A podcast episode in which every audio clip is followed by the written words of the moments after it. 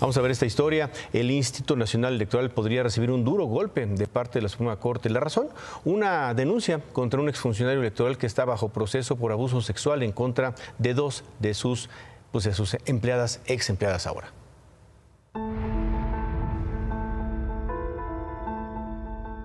La Suprema Corte de Justicia de la Nación tiene en sus manos la decisión de que el INE pague o no una indemnización millonaria a dos víctimas de abuso, acoso sexual y laboral.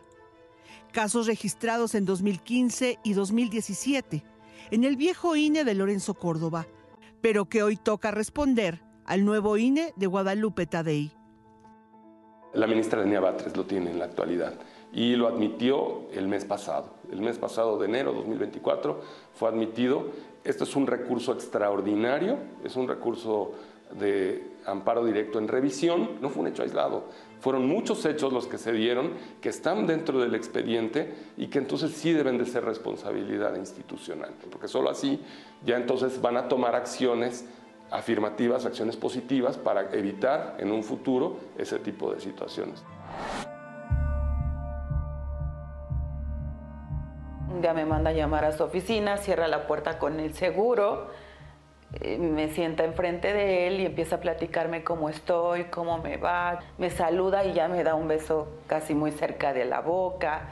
Me acerca a la silla frente a él y mete su mano debajo del vestido y me comienza a tocar.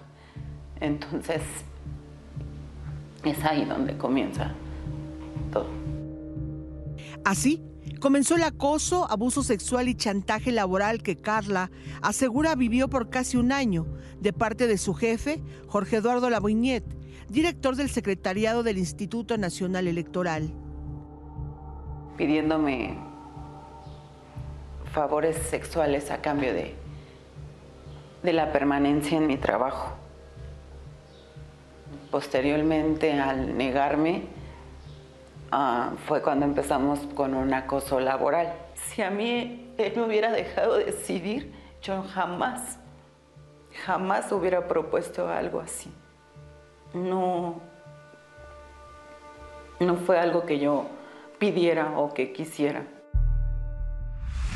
Los hechos ocurrieron en 2017 y Carla afirma que ese mismo año lo denunció laboral y penalmente.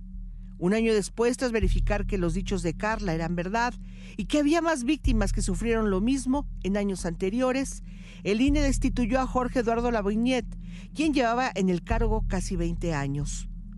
Un juez federal lo vinculó a proceso por el delito de abuso sexual, sin privarlo de la libertad, y aún no hay sentencia.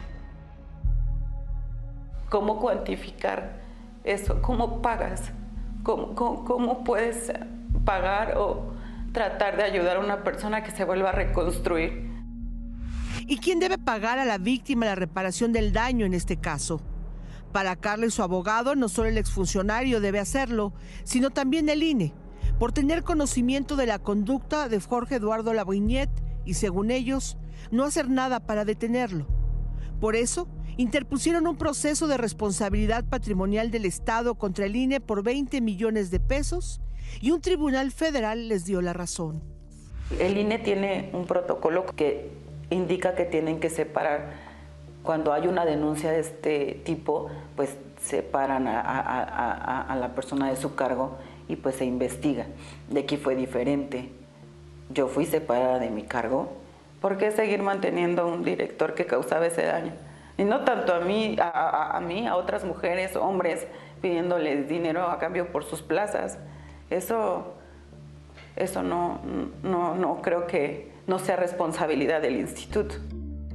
Como el INE negó tener responsabilidad, el caso llegó a la Suprema Corte de Justicia de la Nación y fue asignado a la ponencia de la ministra Lenia Batres.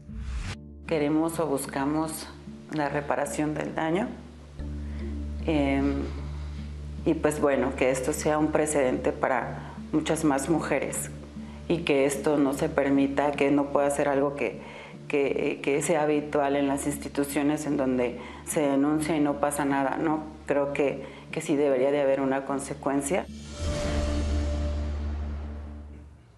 Pues ojalá, ojalá no eh, haya que esperar esta señora con lo que ya escuchamos eh, y toda la estructura burocrática a que la Suprema Corte de Justicia de la Nación, independientemente de quién sea la ministra responsable, determine. Y ojalá el INE de Guadalupe Tadei tome cartas inmediatas en este asunto. Ojalá.